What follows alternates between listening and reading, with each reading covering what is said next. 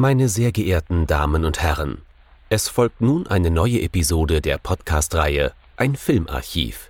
Knut Brockmann und Jochen Ecke unterhalten sich über ältere und interessante Filme für ihre Blu-ray-Sammlung. Wir wünschen gute Unterhaltung.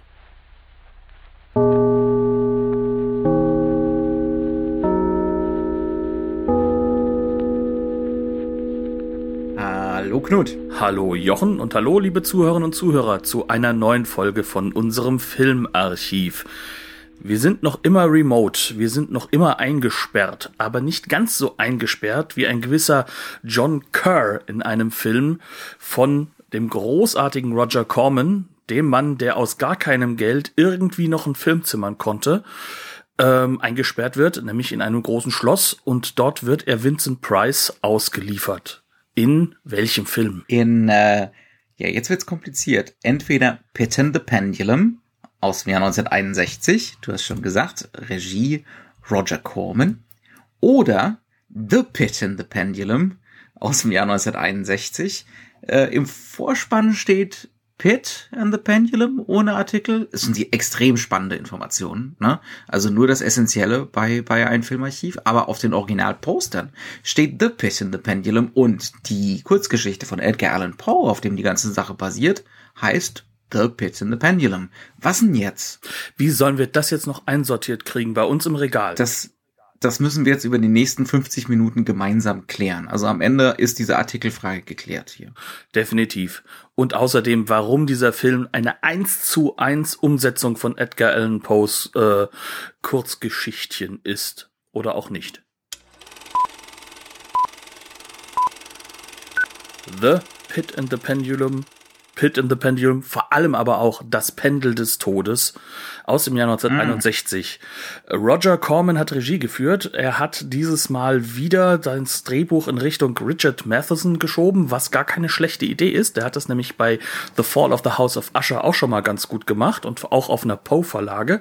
Und er vertraut auch seinem Lieblingsdarsteller aus dieser Zeit, Vincent Price, der hier wieder einmal in einer sehr Price-artigen Art und Weise fantastisch, ja, man kann fast sagen, theatralisch schauspielert. Das ist natürlich eine Gemengelage, die ist wirklich super. Und ich habe schon angedeutet, das Ganze ist eben nicht, wie ich es behauptet habe, sehr nah an Edgar Allan Poe dran. Auf gewisser Ebene schon, darüber reden wir nachher, aber mit Sicherheit nicht textmäßig. Erklär uns doch mal, worum geht's denn in dem Film textmäßig? Es geht um äh, einen, äh, ich glaube, einen jungen Briten. Äh, das, der Film spielt in so einer seltsamen Zwischenzone. Er behauptet, in Spanien zu spielen, aber das fühlt sich alles so, naja, so zu, zusammengestottert aus äh, den, den billig.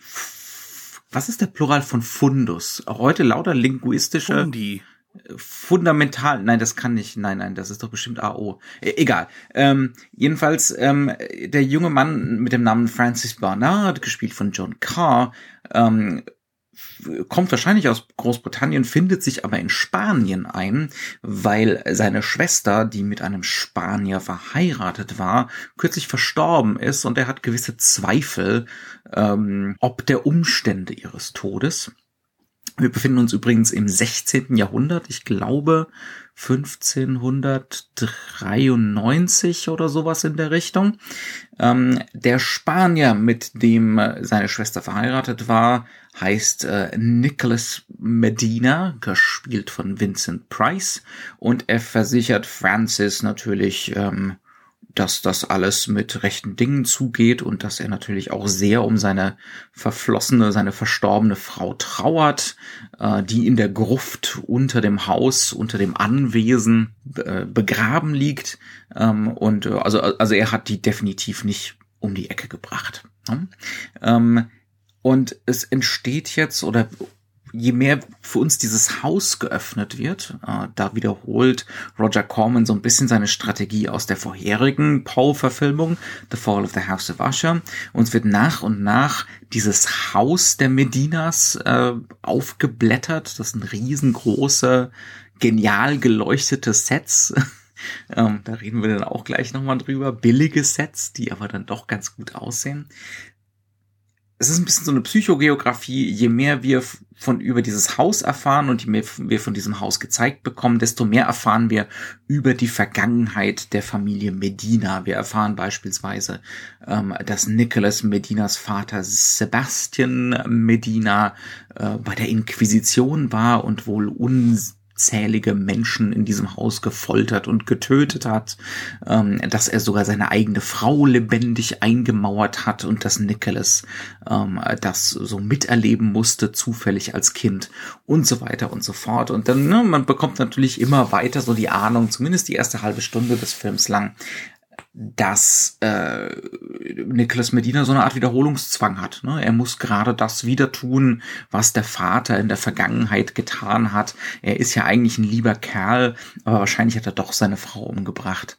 Äh, stellt sich natürlich nicht als die Wahrheit raus, aber da reden wir dann später drüber. Ja, genau. Oder? Also ja, also es ist vielleicht ganz wichtig, dass wir äh, festhalten, das Ganze ist ein Stück mit nicht besonders vielen Schauspielern. Ähm, neben äh, Vincent Price und John Kerr kommt noch äh, die Verflossene in Rückblenden definitiv dazu. Das ist die mhm. fantastisch äh, besetzte Barbara Steele, die kurz zuvor bei Mario Bava ihren richtig großen Durchbruch gehabt hat, bei dessen Erstling. Ähm, in die Stunde, die Stunde, wenn Dracula kommt toller deutscher Titel. Dracula weiß ich bis heute nicht, wo der her sein soll. ähm, ja, aber ähm, der heißt äh, im Original, im Italienischen, äh, übersetzt, wenn man es besetzt wird, einfach nur die Maske des Dämonen. Ne? Mhm. Und äh, Dämonenmaske oder so. Auf jeden Fall, äh, sie spielt dort mit. Sie hat nur eine kurze Rolle, aber man kennt sie ganz gut.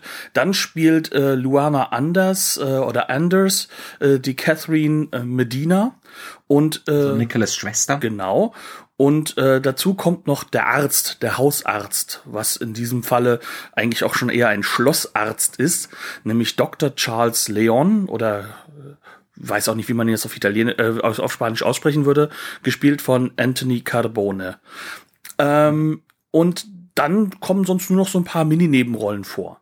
Das heißt, wir haben hier sozusagen, kann man schon sagen, so, ja, das ist schon eher so etwas wie ein kleines Kammerspiel. Es ist, ist ein Kammerspiel. Aber ähm, ja. diese Kammer wird groß gemacht. Und sie wird mhm. größer gemacht, als sie ist. Durch äh, diese Psychogeografie, die du genannt hast, dass wir immer mehr von diesem Haus, von diesem Schloss zu sehen bekommen. Und äh, dass das Ganze halt auch natürlich immer größer und immer verwinkelter wirkt. Das heißt, so am Anfang, wenn wir so reinkommen in dem Film, dann kommen wir quasi mit dem äh, John Carr-Charakter rein in dieses Haus mhm. und wir lernen es mit ihm kennen. Und zwar mit einer wahnsinnig fluenten, flüssigen Kamera, die auch die Räume wirklich erkundet regelrecht. Mhm. Ähm, es ist ein Eröffnen. Es geht wirklich darum, in so einem ganz klassischen Sinn, durch Fahrten, durch Tracking-Shots, durch ganz, ganz viele äh, Totalen diese Räume nach und nach für unsere Blicke zu öffnen. Mit den Bewegungen der Figuren, aber auch oft mit den Blicken der Figuren. Oder halt auch damit, dass wir dann, wenn es dann drauf ankommt, auch dann urplötzlich nichts mehr zu sehen bekommen von dem, was wir mhm. sehen wollen. Aber das ist auch wiederum dann die Geschichte, wie der Horror inszeniert wird. Ähm, aber jetzt so am Anfang ist es wirklich so, wir lernen halt dieses, dieses alte, und auch äh, Gemäuer kennen, das auch spooky wirkt von Anfang an. Es wirkt halt auch schon so ein bisschen minimal heruntergekommen, sage ich mal. Ne? Nicht so wie bei House of Usher, aber man merkt, es ist das gleiche Set. Nahe dran. Nahe dran, weil es ist das gleiche Set plus X eine dieser vielen, vielen Kleinigkeiten, mit denen Roger Corman seine Filme halt eben wirklich günstig macht, ist, er benutzt einfach das Set von früher und baut für das Geld, was er zur Verfügung hat, für neue Sets einfach noch was dazu. Mhm. Es waren angeblich für den hier zwölf Drehtage. Ja, also ne? wenn, wenn man sich das mal genau anguckt, das ist im Kino nichts. Das ist wirklich gar nichts. Vor allem, wenn man sich mal betrachtet, dass dieser Film wahnsinnig viele Kamerafahrten hat, die alle günstig gedreht werden müssen. Was bedeutet, der Kameramann kann sich nicht viele Fehler erlauben. Das ist schon allein aus der Sicht was ganz, ganz Spannendes. Aber kommen wir zurück. Also das muss das muss sehr präzise geplant gewesen sein. Genau. Also ähm, einfach wirklich auf den Punkt. Der hat wahrscheinlich keinen Meter Film zu viel gedreht für das Ganze. Also das ist auch so ein Film, der so ganz klassisch in der Kamera geschnitten ist. Ne? Ich gehe auch davon aus, dass da nicht viel an extra Material ist, dass da nicht viel Coverage geschossen wurde. Nee, aber was ja. halt bekannt ist, ist, dass Roger Corman sich mit Kameramann, mit Drehbuchautor und mit allen anderen, die wichtig sind, meistens halt natürlich auch der Setdesigner, monatelang quasi vorher einschließt, um da schon den Film zu machen. Mhm. Und dann wird er halt nur noch mhm. gedreht. Ne? Das ist dann halt eben diese Sache. Und das, das, das musst du erstmal machen, dass du Drehbuchautor und Kameramann zusammennimmst. Das machen auch nicht viele Regisseure. Aber gut, jetzt sind wir halt sozusagen in diesem Raum drin und wir lernen ihn mit John Carr kennen. Und jetzt kommt auf uns natürlich eine Figur zu, die hat eine Rollengeschichte. Vincent Price. Das heißt also, mhm. auf uns kommt sozusagen eine Form von Dracula zu, also ein Bösewichtscharakter. Jemand, den wir als das Düstere kennen. Und zu diesem Zeitpunkt auf jeden Fall, ne? Er hat ja so in den 50er Jahren diese äh, diese Kehrtwende gemacht oder er hat in diesen 50er Jahren diese äh, zweite Karriere sozusagen äh, ne, jenseits der 40 etabliert mit so was mit so Sachen wie House of Wax, wo er sich so als schillernder Bösewicht, ne, theaterhafter, melodramatischer Bösewicht, sehr, sehr stark äußerlicher Bösewicht äh, irgendwie neu definiert hat. Und diese Rollengeschichte bringt er in den Film hier mit. Und zwar auch ins ne? also das ist mhm. Ja, mh, ja, also das ist was, was ein Publikum ähm, dringend ne, so im Hinterkopf hat. Äh, ne? Also die haben den Ende der 50er, Mitte der, ja, so ab Mitte der 50er immer wieder ähm, als Bösewicht gesehen, der die Fäden in der Hand hat, ne? oft auch mit so einem Jahrmarktscharakter, ne? ähm, also so als Showmaster, Ringmaster beim Zirkus, ne? so in diese Richtung gingen diese Figuren immer wieder.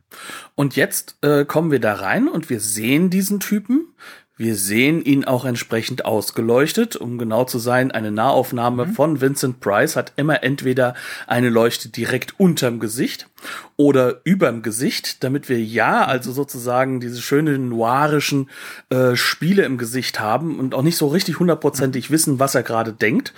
Und dann überdreht mhm. er das Schauspiel, wie wir das halt eben auch schon in den Filmen vorher kennen. Nur noch ein bisschen mehr. Sprich, er nimmt sich den Text den er da hat und er rezitiert. Also das Ganze wirkt nicht mhm. so, als ob er hier realistisch schauspielert, sondern er rezitiert. Ja. Ähm, ich kann so ein bisschen vorweggreifen. Ich habe mir diese wunderbare Arrowbox äh, mit allen Filmen Roger Corman und Vincent Price auf Basis von Poe geholt. Und da gibt es dann halt auch wirklich ein Special, wo er einfach nur Poe rezitiert. Das heißt also, es ist so ein mhm. Fernsehspecial gewesen. Und genau das tut er eigentlich hier in Filmform auch. Und ähm, das macht ihn sozusagen zu einer ganz besonderen, herausstechenden Figur, die mit den anderen Figuren auch nicht mehr so richtig in Kontakt steht, sondern irgendwo mhm. im Nichts ist. Und das übertreibt er immer weiter. Aber das ist halt auch genau das, worum es geht. Gehört diese Figur von Nicholas Medina überhaupt in diesen Cast rein? Oder hat er sich schon losgelöst? Ist er vielleicht psychologisch eher mit dem Haus oder mit sonst irgendetwas mhm. verschlungen? Und in der ersten Minute denken wir noch, ja, das ist der Bösewicht, deswegen ist er weg. Mhm. Und je mehr ausgebreitet wird, desto mehr. Also so eine gute halbe Stunde denken wir. Genau. Ne? Und dann kommt so eine Wendung rein. Wir sind wie immer der Spoiler-Podcast, der ist es nicht und der ist es doch. Kommen wir vielleicht auch noch drauf zu sprechen. Ne? Ähm, äh, also wir kriegen erstmal, wir kriegen eigentlich so die Andeutung von der Detektivgeschichte äh, so ne Detektivgeschichte mit Gothic-Elementen, was bei Edgar Allan Poe ja durchaus passend ist. Denn Poe ist einerseits der Erfinder der Detektivgeschichte moderner Prägung, ähm, hat also einerseits diese extrem rationalistische Sichtweise gehabt, wie viele Romantiker, ne, dieser, dieser, dieses, dieser Widerstreit zwischen ähm, Rationalismus und Aufklärung und andererseits äh, der Schauerromantik, ne? also dem, dem Übernatürlichen, dem Transzendenten, dem Seltsamen, dem Mysteriösen. Also das waren, das sind so die zwei Pole, ähm, die man, äh, die man bei Poe hat. Und das hat dieser Film ja auch. Ne? Also das ist schon mal in dem Sinne eine clevere Adaption, nicht unbedingt der Kurzgeschichte, aber von Poe, ähm, weil sich hier auch diese Pole finden. Ne? Also der Francis oder Francis Bernard kommt hier rein und versucht, den Fall zu lösen. Und er ist natürlich Hollywood-Style auch persönlich involviert in den Fall. Denn damit haben wir so einen A- und B-Plot ähm, und haben sofort so eine emotionale Involvierung, die Hollywood halt wirklich unbedingt immer haben möchte. Und wir haben dadurch natürlich auch etwas, was das Publikum abholt, weil ähm, ich glaube, die Originalgeschichte, die spielt ja quasi als Gerichtsfall von ähm, von der Inquisition. Das heißt also, die die spielt einer ganz ganz anderen Ebene ab sich. Ne? Also man kann sich das mhm. wirklich so vorstellen. Der nimmt sich nur ein Element, nämlich genau dieses Pendel des Todes. Das kommt vor mhm. in dem Film. Natürlich muss es vorkommen. Es wird groß vorbereitet auf dem Cover überall. Natürlich, das Publikum kommt mhm. auch genau deswegen ins Kino. Wann, wann kommt das verdammte Pendel? Genau. Und ähm, ja. das ist das, der Aspekt, der halt da ist und der auch immer wieder vorkommt. Ähm, aber sonst hält er sich eigentlich von der Geschichte her recht wenig an Poe. Und das ist ja etwas, was gerade der Richard Matheson, also der Drehbuchautor, sehr häufig gemacht hat. Aber eben durch diesen Kniff ist er im Kern mehr mhm. Poe als so manche Wort für Wort äh, sag ich Adaption, mal, Adaption, ja. Ja. weil er wirklich mhm. dieses, dieses Kernelement mitnimmt. Und also diesen Widerstreit, ne, diesen Widerstreit mhm. zwischen Aufklärung äh, und Romantik. Ne? Also den hat der Film ganz, der ist da ganz tief eingeschrieben. Und ja. das bedeutet natürlich für uns als Zuschauer auch, dass sich das Ganze wie Poe auch wirklich anfühlt. Ne? Mhm. Ähm, aber lass uns mal so ein bisschen dazu kommen, wie wird das Ganze denn erzählt? Und das ist halt, glaube ich, das, das Spannendste, was du daran hast. Das ist ja eigentlich gar nicht sich erzählt als, wie soll ich ausdrücken, ähm, klassische und dann und dann und dann Hollywood-Geschichte, sondern es hat ja dieses, wir haben auf zwei Ebenen diesen Bereich des, des, des Aufdeckens der erste Bereich, über den haben wir eben geredet, das ist so dieses, dieses Lokale, dass wir diese Örtlichkeiten haben.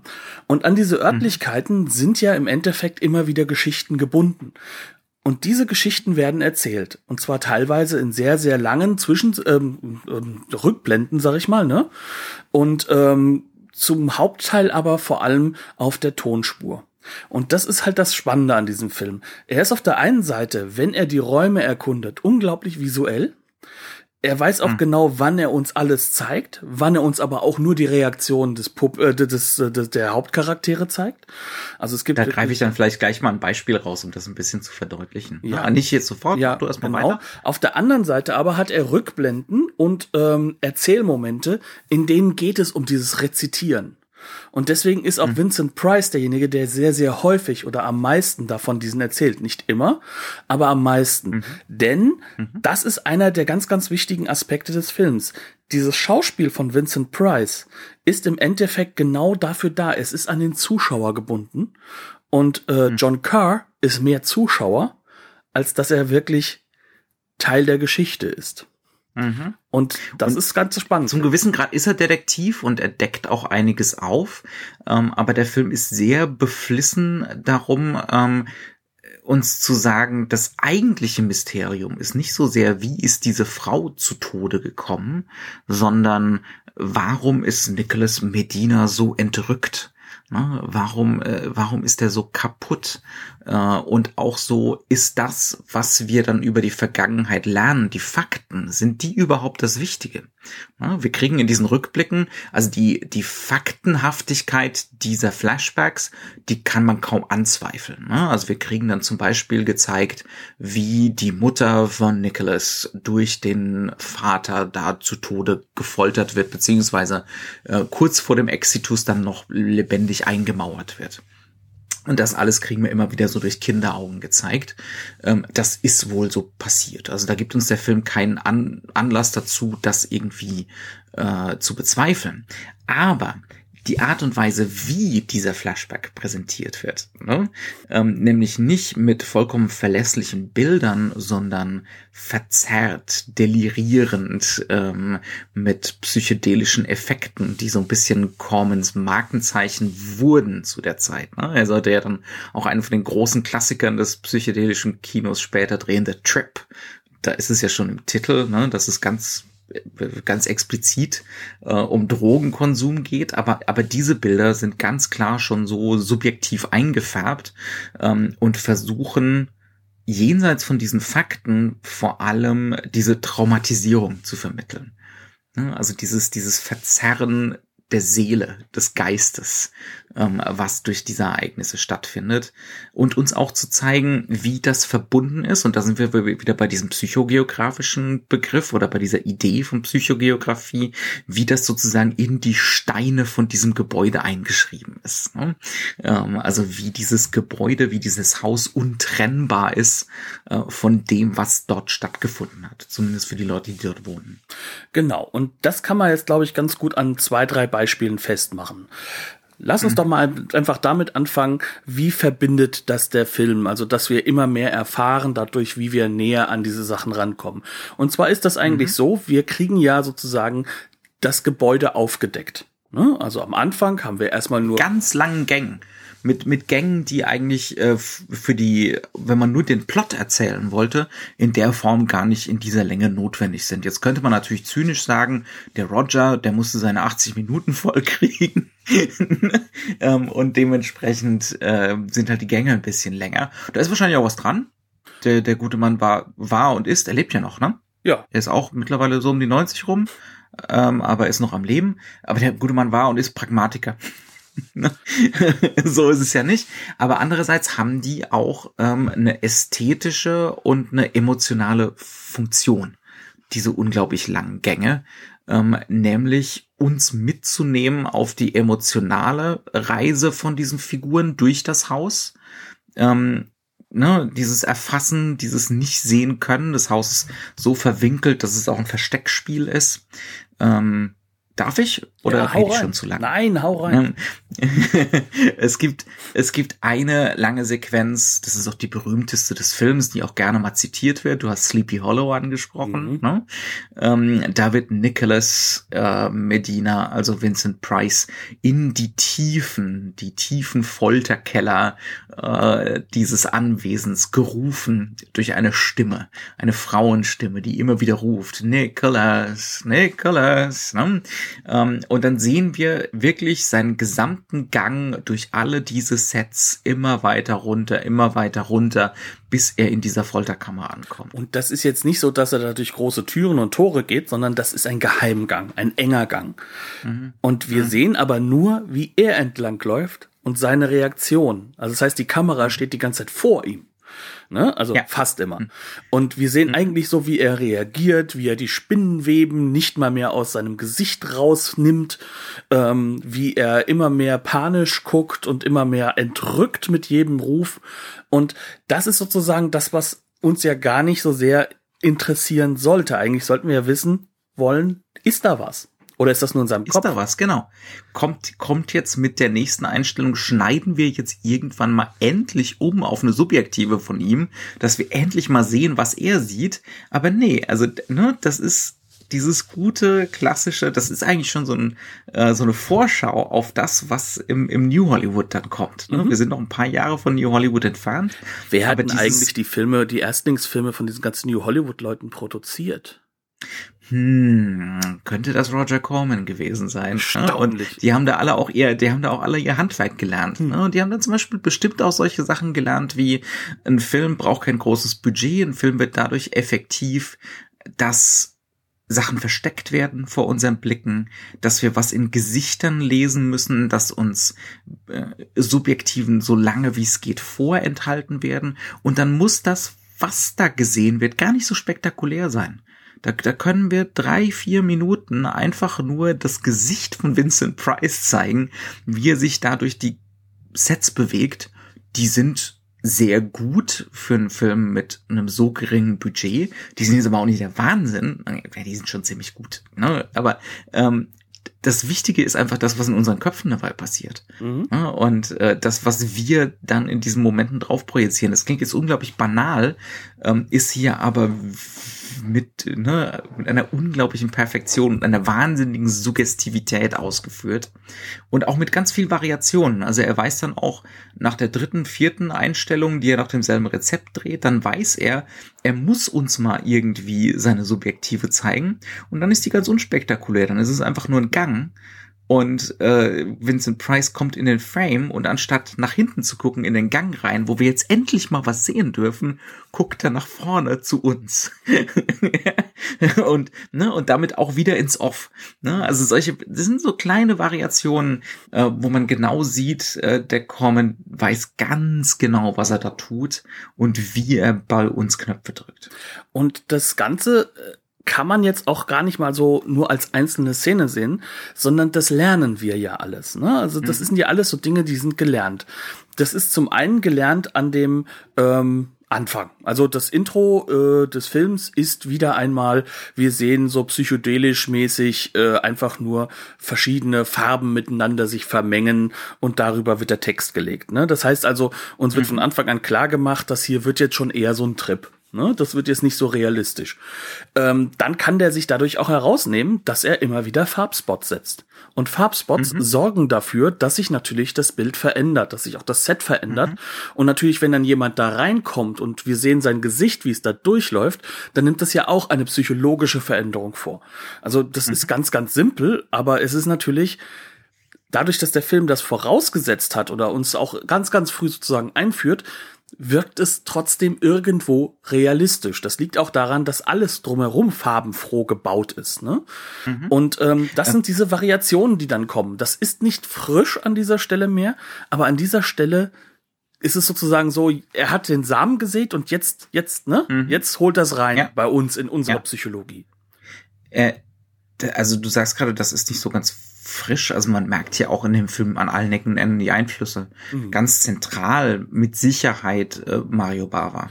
Ne? Also dieser, dieser äh, Gothic Horror, dieser, diese Schauerromantik italienischer Prägung, ähm, die merkst du hier an allen Ecken und Enden, sei es das bunte Licht, ähm, seien es äh, die, die abgehackten Äste von Bäumen, ne, blätterlos, die hier einfach mal so in den Frame reingehalten werden, auch dann später wieder bei Sleepy Hollow von Tim Burton zitiert, ne? Ja, genauso ähm, wie die eiserne so Jungfrau mit dem Gesicht drin, ja. ne? Ja, also, Barbara, ja, natürlich, das ist alles La Maschera del Demonio mhm. ne, von 59. Ähm, Ne, auf, auf jeden Fall. Ähm, aber das sind auch so Kleinigkeiten, wo du dann einfach merkst, ähm, das sollte man auch als Erzählkunst wirklich nicht unterschätzen. Ähm, wie du es gesagt hast, Farbspots. Äh, zum Beispiel, wenn unser Protagonist, unser Detektiv, ähm, der Francis zum ersten Mal darunter in den Folterkeller geht, wird er flankiert, wenn er dann am Schluss, glaube ich, vor dem Grab steht, äh, seiner Schwester, wird er flankiert von Vincent Price und seiner Schwester. Äh, übrigens, ähm, das, diese Luana Anders, die ist uns neulich erst begegnet in Night Tide, ne? die ist auch ganz wunderbar, die spielt das hier auch fantastisch. Die war noch besser in Night Tide, finde ich. Ähm, aber die holt hier schon so das Maximum aus einer eigentlich nicht so spektakulären Rolle raus. Die, die, die, die Rollenauswahl und halt auch die Besetzung ist super. Also bis auf Vincent Price kennt man zu diesem Zeitpunkt kaum jemanden in den USA, aber es mhm. ist auf den Punkt besetzt und zwar auch nach Schauspielstil, weil auch Barbara Steele ist definitiv keine zurückhaltende Schauspielerin und man nimmt ihr deswegen auch so richtig an, ab, dass sie an dem Vincent Price was äh, sozusagen am Anfang mal gefunden hatte. Ne? Ja. Das, das ist, glaube ich, wirklich ein Ehepaar der großen Gesten gewesen, sozusagen. Ja, ja. ein, ein, ne, das Opernpaar, auf jeden genau. Fall. Ähm, zurück zu meiner ursprünglichen Idee von den Farbspots. Also wir sehen unseren Protagonisten, wie er auf das Grab guckt, auf, äh, ähm, ne, auf diese Gruft und links und rechts Catherine und, äh, und Nicholas. Und unser Held ist warm ausgeleuchtet, der hat fast schon so einen orangen Hautton. Aber Catherine und Nicholas links und rechts sind blau. Mhm. ähm, und das, das ist so relativ am Anfang vom Film. Das sind ja wirklich so kühle Farbtöne. Ähm, und das sind so die Arten, das ist so die Art und Weise, wie der Film subtil unsere Erwartungen lenkt. Ne? Das sind so ästhetische Mittel, die kriegen wir mit Sicherheit beim ersten Mal gucken gar nicht bewusst mit, aber sie wirken auf unser Unbewusstes ein. Ne? Dass wir so denken, das sind zwielichtige Gestalten. Ähm, die müssen es gewesen sein, ne? Das muss ein Komplott von den beiden gewesen sein. Ist es natürlich nicht. Ähm, ne? Das ist konventionelle Erzählkunst, aber halt mit einer Präzision ausgeführt, dass das Ganze einfach greift und wirkt. Und da merkst du halt auch dran, wie sehr er filmgeschichtlich halt auch gebunden ist. Ne? Also ich habe die ganze Zeit von der fluenten Kamera geredet die ja. hört ja immer auf in dem Moment, in dem Gespräche geführt werden. Und dann mhm. arbeitet er mit Tableaus, mit festen Bildern, ja. mit Bildern, die sich auch bei dir einbrennen sollen. Also sozusagen, mhm. die sollst du halt auch als Bild, als festes Bild mitnehmen. Und dann mhm. haben wir noch die, die ganzen Sequenzen, diese Rückblenden, die ja auch erzählt sind. Das heißt, wir haben immer eine Tonspur, die uns erzählt, was wir dort sehen. Und dann ist das Gesehene eher illustrativ. Und die sind ja eine ganz spannende Vermengung, weil sie arbeiten sehr, sehr stark mit stummfilmartigen Elementen. Auch das Schauspiel wird stummfilmartiger. Mhm. Ähm, klar, logischerweise, Vincent Price spielt seinen eigenen Vater, das, das, das macht er so mit links, ne? Und ähm, diese Reaktionen der Figuren ist ohne Ton, ja. Das heißt also, sie reagieren auch über. Wir haben so richtig so einen erschreckenden Blick, so fast schon Double Take, wenn dann irgendjemand gesehen wird und solche Sachen.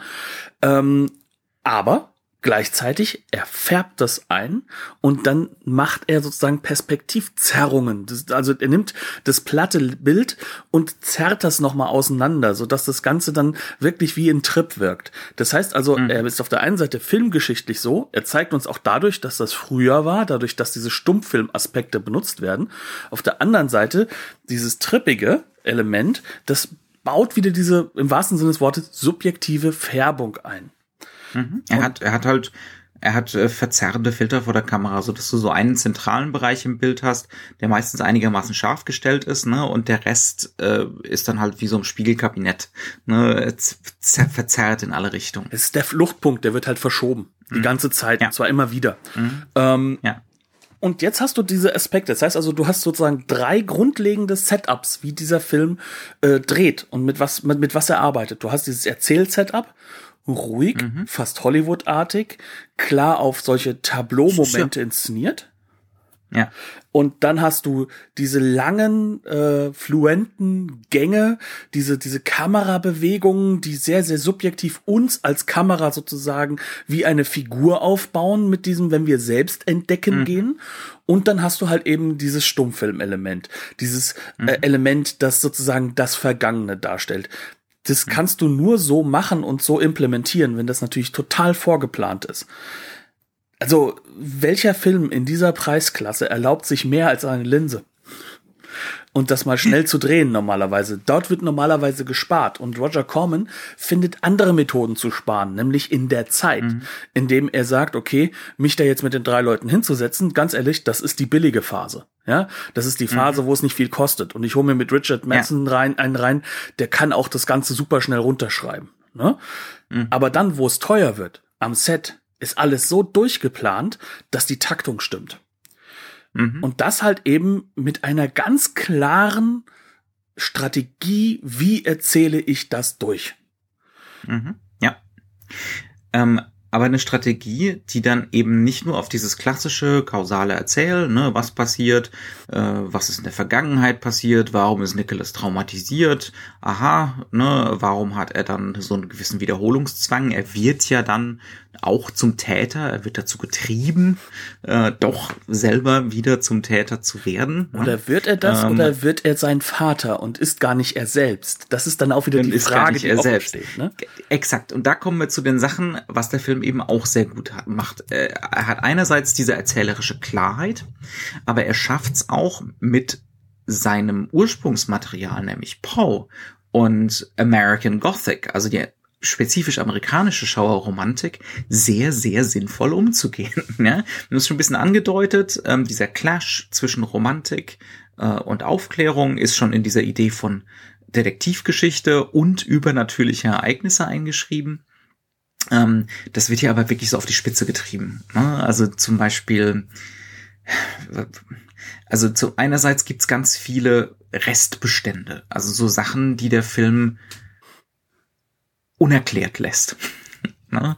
Ähm, also es gibt zwar für alles eine rationale Erklärung am Ende. Ähm, also der Film entscheidet sich nicht für das Metaphysische, das Übernatürliche. Aber es bleiben solche Fragen offen, wie zum Beispiel, irgendwann wird die Gruft geöffnet mit der verstorbenen Catherine. Und da liegt wirklich eine Leiche drin, schlimm verzerrt, in, verstorben in einem Moment äh, irgendwie erstarrte Agonie, denn es ist tatsächlich so, wie Nicholas das befürchtet hatte, sie wurde zu früh beerdigt. Das ist so, ne? Also sie wurde lebendig begraben. Das ist so das Motiv, das aus House of Usher nochmal reimportiert wird hier von Matheson, weil es eben mit war. Ne? Warum auch nicht? Ist ja auch clever. Nur diese Ehefrau, diese Catherine, auch hier sind wir wieder das Spoilercast, taucht später wieder auf. Ne? Als die wahre Die ist nämlich noch ja. am Leben. Die ist nämlich noch am Leben. Aber diese Leiche, wer war das denn dann? Erklärt der Film nicht. Mhm. Das ist kein Plothole, ne? Ähm, sondern das ist, da ist Matheson wirklich einfach nur ein cleverer Autor. Das sind so die Sachen von Restbeständen oder Restambivalenzen, die äh, so, ein, so einen Resonanzraum erzeugen. Ne? Ähm, die erlauben, dass wir aus dem Film rausgehen äh, und immer noch das Gefühl haben, irgendwas Mysteriöses, Geheimnisvolles, was ja eigentlich die Anziehungskraft, das ist ja die Attraktion der Schauerromantik, ne? Das bleibt, obwohl es erstmal an der Oberfläche eine rationale Erklärung gab für alles. Ähm, Auch genau. das ist wieder, äh, noch, da noch ein bisschen Kontext zu lesen, äh, zu liefern. Ich bin nicht der allergrößte Power-Experte, aber Aber auch du bist der allergrößte Gothic-Experte. Der allergrößte, der allergrößte. Der allergrößte. Das ist, ähm, das ist Der jetzt Beste von durchaus auch Raum. wieder. Äh, ich bin alleine in diesem Raum. Social, Social Distancing und so. Ne? Ähm, das ist in dem Sinne wirklich eine adäquate Adaption von Paul, weil der auch so eine zerrissene Gestalt war. Er hat, er hat sich zum Beispiel vehement ausgesprochen gegen bestimmte romantische Strömungen in Amerika zu der Zeit, spezifisch gegen äh, die Transzendentalisten. So Ähm, gut, dass er das gemacht das- hat. das die jetzt alles- schrecklich. Also schrecklich zu lesen. also ähm, zuvorderst Emerson zum Beispiel. Ähm, und wo er sich da besonders dran gestoßen hat bei den Transzendentalisten, ist so die ähm, der Optimismus. ja, ähm, also so diese Idee von die Welt hat ein Ziel und ein, hat ein Ziel und einen Zweck. Da war er natürlich nicht vollkommen dagegen. Also er hat zum Beispiel auch an christlichen Gott geglaubt. Ne? Ähm, aber äh, das hat ihm nicht behagt.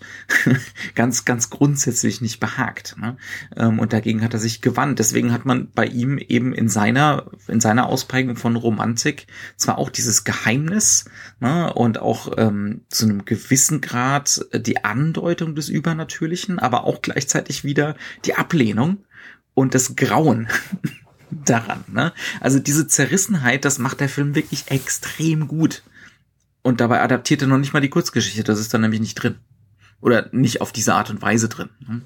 Es ist so ein bisschen die Vorgeschichte in Anführungszeichen. Also Mhm. man könnte sozusagen die Kurzgeschichte eigentlich so ein bisschen mit dem Sebastian Medina besetzen.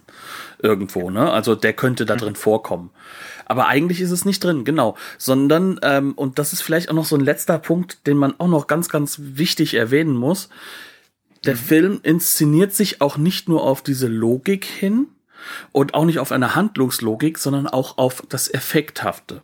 Sprich, dieser Film will der Rollercoaster Ride sein, den er auch verspricht zu sein. Und das ist der. Also du hast ja gerade eben die die Szene erwähnt mit dem mit dem Grab, ne? Also das ist ja äh, für die also für das Publikum zu der Zeit ist das harter Tobak. 1961 ist das super hart, ja. ja. Also es ist ganz, ganz harter Tobak. Es ist brachial schwierig, das für das Publikum, also heutzutage kann man das nicht verstehen, heutzutage ist das ein kleiner, netter Effekt, ne? Ähm, Aber für das damalige Publikum ist das super heftig durchzuhalten. Und es, du siehst halt regelrecht gerade, wie ein Tim Burton und andere Regisseure gerade so plötzlich schockiert aufstehen und sagen, so geil, das will ich machen. Ja, ja, Ne? also du siehst da ganz genau, du siehst da diese die, diese ganze Generation von Leuten wie Tim Burton, die das wahrscheinlich als Kind zu später Stunde heimlich im Fernsehen gucken. Ne? Genau. Äh, und eigentlich traumatisiert werden davon. ähm, von diesen, von diesen erstarrten Leichen und äh, diesen ne, langsam mit der Axt irgendwie äh, das Grab auf, aufhacken ne? und äh, Menschen, die bei lebendigem Leib eingemauert werden und die eiserne Jungfrau, die sich schließt. Man sieht nicht, es, es gibt's überhaupt Blut im Film? Ich weiß es gar nicht. Ja, es gibt ein kleines, minimales Blutstreifchen Ein Rinnsal. beim Pendulum. Ja. Ja. Und zwar auf dem Bauch, damit du auch siehst, dass Ach der ja, letzte natürlich, Sekunde ja. gerettet wird. Nur. Also Und das ist mal halt ganz ehrlich, das, das Pendel an sich, ne, ist eigentlich das langweiligste. Das ist auch super inszeniert. Das kommt ganz am Schluss. Ähm, ne, aber das ist fast so das langweiligste als Effekt am Film. Ja, das ist halt einfach nur da, bist du halt einfach in dieser psychologischen Situation. Das darf auch gar nicht zu spannend werden. Also das darf gar nicht als Schockeffekt alleine für sich stehen, weil eigentlich soll es jetzt in diesem Moment darum gehen, äh, schafft das halt der, äh, der Francis zu überleben, ähm, was ist jetzt mit Nikolas los, wie wird er sterben, wie wird er sterben äh, und, und das Ganze ist halt wirklich als, als auch als eine Maschine inszeniert, die aber auch durchaus ihren eigenen Moment hat, weil das, das Schöne ist, so ein Pendel hat grundsätzlich, weil es ein Pendel ist, einen Takt. Mhm. Ähm, und der Takt ist ja das, was diesen Film an dieser Stelle ausmacht. Es geht jetzt mhm. um das Zeitliche und er visualisiert das Zeitliche. Das heißt also, das Pendel selbst, der Effekt ist gar nicht so relevant wie das, was aber er ganz darstellt. schön das Pendel erklären, wer den Film nicht gesehen hat. was ist das denn für ein Pendel? Es ist ein, im Endeffekt ist das ein riesiger Raum, der sehr, sehr hoch ist und in die Mitte in so einer Art, ähm, ja, mit einem wirklichen Pit drumherum. Ein Opferaltar. So einem Opferaltar wird man draufgespannt und dann hat man oben so ins Nichts hineingehen einen, einen riesigen Stab, der nach links und rechts geht und an dem hängt eine super schwere, ja kann man schon sagen, so, so ein Axtelement, ne? Also so, mhm. so, so eine scharfe Klinge. Und Wie so ein das, Wiegemesser. Genau. Und das geht halt nach links und nach rechts und ähm, je nachdem, wie er halt damit umgeht, kann er das langsam herablassen, so dass es sich immer mehr dem Körper des dort festliegenden auf dem Altar nähert. Und drumherum ist das Ganze so gemacht, der Altar ist sozusagen nicht mehr begehbar, sondern da ist so eine Art, ähm, ja, das ist jetzt da drum ist nur noch ein riesiges Loch. Ne? Das ist eine Grube. Eine riesige Grube. Das Pit, Ganze, ne? The Pit, genau. Und das Ganze ist halt so gestaltet. Oder das, einfach nur Pit. Ja. Wer weiß es? Nicht Wer The weiß Pit. es? Ja, genau. Aber das Wichtige ist an dieser ganzen Stelle, das Ganze ist so inszeniert, dass natürlich das Ganze pendelt. Von links nach rechts, ne? Das ist ja, wie man das halt kennt. Und dem Ganzen wird natürlich die Musik angepasst. Dem Ganzen wird dann natürlich auch das Schauspiel in gewisser Weise angepasst. Und dadurch, dass das diese Zeitlichkeit hat und wir wissen, es geht, die Zeit läuft ab, weil es geht immer tiefer und tiefer und tiefer mit jedem Mal, wo es nach links und rechts pendelt, wird uns natürlich die Zeitlichkeit enorm ins Auge gedrückt und das macht dann die Spannung aus. Das heißt also, das Pendel selbst, das, was wir da dachten, was in dem Kinofilm für uns am wichtigsten ist, nämlich dieses krasse Pendel zu sehen in Arbeit, ne, oder wie es halt funktioniert. Eigentlich ist das Device am Ende in Wirklichkeit ein zeitliches ein Zeitdevice. Es ist gar nicht mehr das Device, Ja. was wir dachten, was es sei. und natürlich ein metaphorisches auf einer anderen Präzise. Ebene. Ne? Ähm, auch da geht's dann wieder um so Grundkonflikte der, der Romantik. Es geht so um das, äh, das Scheitern dessen, der glaubt, sich so zum Gott aufschwingen zu können. Ne? Ähm, also im Prinzip ist dieses Pendel für die Vincent Price-Figur und wahrscheinlich für seinen Vater so ähm, ein Sinnbild für die Welt. Ne? Ähm, man, man liegt da auf, äh, auf so einem Altar und kommt auch nicht weg, weil um einen herum nur der Abgrund klafft. Und man wartet ja eigentlich nur auf den Tod, ne? Auf darauf, dass der, der Automat, ne, die Mechanik sich einem nähert, unaufhaltsam, man kann nichts dran ändern. Ne? Und ähm, das ist natürlich auch wieder ein Scheitern, ne? ein Scheitern dieser Idee von, ich kann, ich könnte mich dieser Natur bemächtigen, äh, selbst zum Gott werden, mich dieses Automatenleben bemächtigen, ähm, äh, indem ich das so nachbaue, ne? so als so als komisches, so als ne, die Welt nachbauen en Miniatur äh, kann natürlich nicht klappen. Die klassische, die klassische romantische Ironie, das das Scheitern ist schon inbegriffen. Genau, und das ist halt eben auch der Punkt, wo es dann nochmal ganz besonders spannend wird. Denn was hat sich denn der Herr Roger Corman immer so gerne angelesen? Was war ihm wichtig? Ganz, ganz am Anfang habe ich, glaube ich, den Namen ganz kurz mal erwähnt. Das ist natürlich dieser freudianische Aspekt, ne? Sigmund Freud. Und Sigmund Freud und die Romantik, das ist ja auch nicht gerade so eine Sache, die man nicht miteinander verbindet. Was, ne? hat er, was, hat denn der, was hat denn der Sigmund gerne gelesen? E.T.R. Hoffmann hat er gern gelesen, Shakespeare hat er gern gelesen. Mhm. Genau. Nicht, dass Shakespeare Romantiker gewesen wäre. Ne? Aber er wurde aber die Romantiker standen total auf Shakespeare. Drücken wir es so aus. Ähm, die wichtigsten Shakespeare-Übersetzungen sind zur Phase der Romantik von deutschen Romantikern auch gemacht worden ins Deutsche. Um es mal so, also die Rezeption. Teilweise sehr frei. Ganz genau. Ja. Also äh, die Schlegelbrüder sind da zum Beispiel zu nennen. Ne? Ähm, Tieg, Tieg Schlegel, ja, ja. genau, Tieg, Schlegel, Ja. die die Ecke halt. Ne? Ähm, und und also so um 1800. und äh, dann ist da jetzt so jemand, der das natürlich benutzt hat, um seine Theorien vom Ich über Ich, äh, Es und allem drum und dran nachzuweisen. Er hat das gerne an Literatur gemacht. Und ähm, bei ihm ist halt ja auch diese Sache, die wir auch schon so häufiger erwähnt haben, so dieses dieser Aspekt des Unheimlichen. All das beruht auch sehr stark auf Textanalyse. Nicht nur auf der Analyse von Menschen, sondern auch von Texten. Und Ja. das sieht man diesen Film halt auch an, dass sozusagen dann die schwarze Romantik in Anführungszeichen, ne, und dafür steht ja Poe auch so ein bisschen aus in Volksmund. Nicht nur ein bisschen. Ja, klar. Äh, ich lass mich doch auch mal ein bisschen untertreiben. Ähm, auf jeden Fall, äh, dass er das jetzt dafür benutzt und darauf natürlich diesen freudianischen Aspekt mit verbindet. Und das macht er nicht nur, um uns sozusagen Freud fortzuführen, sondern Freud ist für ihn auch ein, mit, ein, ein Mittel, ein handwerkliches Mittel, um an den Zuschauer und dessen Psyche heranzukommen. Das heißt also, er möchte sozusagen, dass am Ende des Films so ein bisschen auch da kommt das Psychode Psychedelische wieder rein, ähm, dass solche Elemente da sind, ähm, dass wir dieses, diese Psychografie des Hauses, ja, all diesen ganzen Bereich, dass es auch unser Hirn ist. Nicht nur das von, Wir von Mr. Medina. Ja, natürlich. Wir laufen mit den Figuren durch unser eigenes Unbewusstes. Ja. Genau. Und das ist sozusagen das, was du dann sozusagen ganz, ganz am Ende wunderbar wieder siehst in solchen Sequenzen. Weil da siehst du halt genau dieses freudianische Element ganz, ganz stark hervorkommen. Und das ist wirklich, ja, also wir, wir sollten vielleicht trotzdem mal rausstellen, Roger Corman ist kein großer Intellektueller. Ne? Nö, Also das, das mag sich jetzt so anhören, als, äh, als wäre der hier hingegangen und hätte hier eine Doktorarbeit in Form von einem Low-Budget-Film mit zwölf Drehtagen verfasst. Das ist natürlich Käse. Ähm, für den ist Freud natürlich auch Pop. Für den ist Freud ein Effekt, den man hier irgendwie verarbeiten kann. Ähm, für den ist Freud was mit enormer Anschlussfähigkeit an ne, die, die aufkommende Hippie-Generation. So langsam bewegen wir uns ja dahin. Ne? Die Beatniks sind schon da. Ähm, Rock'n'Roll ist so langsam schon da und so. Ne?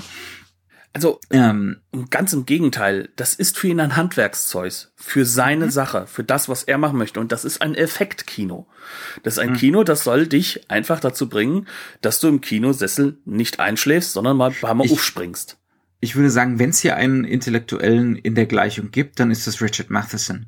Ja. Ähm, einer von den großen amerikanischen Horror- und Schauerautoren 50er, 60er, 70er Jahre. Äh, wer zuletzt zum Beispiel auf Netflix äh, Lock and Key gesehen hat, wird sich vielleicht dran erinnern, dass die Stadt, in dem das Ganze spielt, Matheson heißt. Mhm, mhm, genau der. Ja, ähm, es soll ja auch Leute gegeben haben, die haben sich mal irgendwann irgendwie äh, I Am Legend und sowas angeguckt. Ne? Da hat jemand eine Romanvorlage geschrieben. Das ist genau der. Ne? Also Richard Matheson hat im Endeffekt die Romanvorlage für I Am Legend geschrieben. Ähm, das heißt also, dieser Mann, der, der kennt sich aus. Und der, der weiß auch, wie er damit arbeitet. Und der ist halt auch jemand, der genauso wie Stephen King ähm, viel intelligenter ist, als er seine Werke wirken lässt.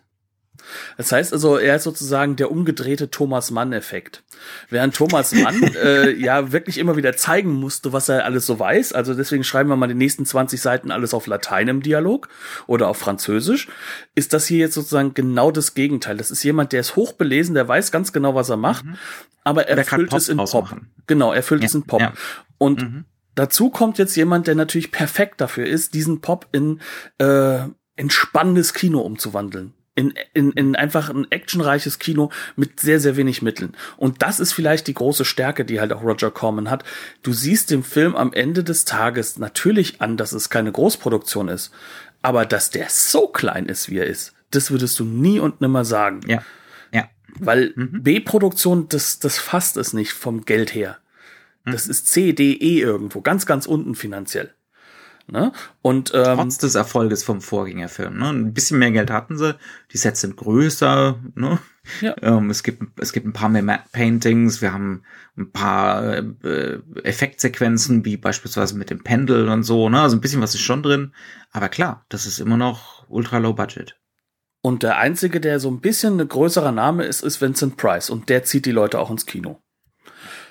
Das ist halt sozusagen das, was die Stärke ist. Also das, das Wichtige ist, also du sagst, es ist kein Intellektueller, aber er arbeitet mit dem, Mhm. mit dem auch ein Intellektueller arbeitet. Der nimmt sich die richtigen und wichtigen Werkzeuge, um das zu erzeugen, was er möchte. Und äh, während Intellektueller vielleicht die Werkzeuge benutzt, um etwas zu analysieren, will er einen Effekt erzeugen. Aber er kann diese Werkzeuge auch verwenden, weil er versteht sie ja trotzdem. Ja, Wie zum Beispiel so eine grundsätzliche angenehme Verunsicherung, so dieses, äh, dass man, dass die Grenze verwischt ne, zwischen rationalen Erklärungsmodellen der Welt und übernatürlichen, ne, solche Geschichten, ja. Genau. Und das und das auf eine Art und Weise, die nicht so, die durchaus subtil ist, ne? Es auch sein muss, weil sonst funktioniert Ja. der Film nicht. Sonst funktionieren nämlich die großen Effektmomente gar nicht. Weil er muss sich ja subtil darauf vorbereiten. Ja. Ja, ich glaube, so die wichtigsten Sachen. Wie sind wir denn in der Zeit, Knut? Ich Wir sind dieses Mal auch etwas kürzer. Wir Ja. haben dieses Mal so ein bisschen über 50 Minuten. Das passt natürlich zur Kürze des Films. in der Kürze und so weiter und so fort. Ähm, ich ich glaube, so die wichtigsten Sachen haben wir angesprochen. Genau. ne? Das ist ein, das ist ein wunderbarer Unterhaltungsfilm, der gleichzeitig clever ist. Ganz genau. Und das ist halt eben genau das, was man sich auch wünscht. Dass so ein Ja. Unterhaltungsfilm auch gleichzeitig clever ist, einen nicht für dumm verkauft.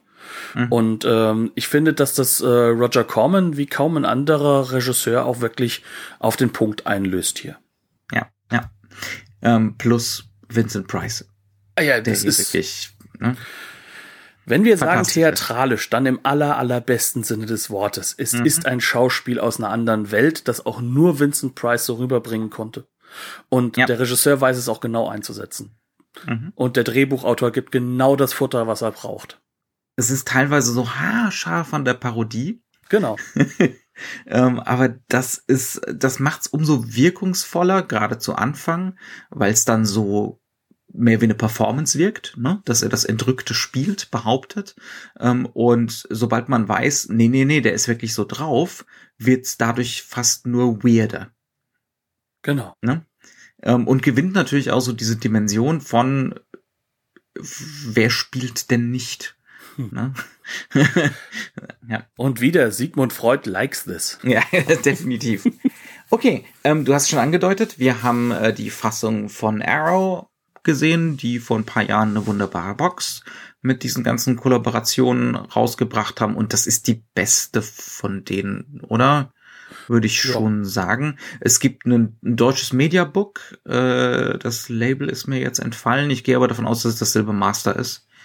Ja, nur ist es, glaube ich, out of print, was dafür sorgt, dass das Mediabook natürlich richtig, richtig teuer ist. dass die Preise in die Höhe schnellen. Genau. Ist schon klar, ja.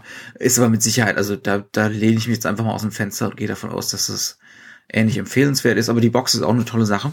Genau, weil mindestens drei oder vier Filme davon sind einfach es auch wert, sich die genau anzugucken, haben tolle Extras dabei. Also da kann man wirklich gar nichts falsch machen mit. Ähm, und in der Zwischenzeit, äh, bis wir uns in der nächsten Woche wieder gemeinsam unter den Kopfhörern einfinden, sagen wir gehabt euch wohl. Bleibt gesund, habt eine gute Zeit, versucht sie möglichst mit schönen Filmen zu verbringen. Auch mit gerne alten Filmen, aber nicht nur. Und wir hören uns hoffentlich nächste Woche wieder. Ganz Tschüss. genau. Bis dann.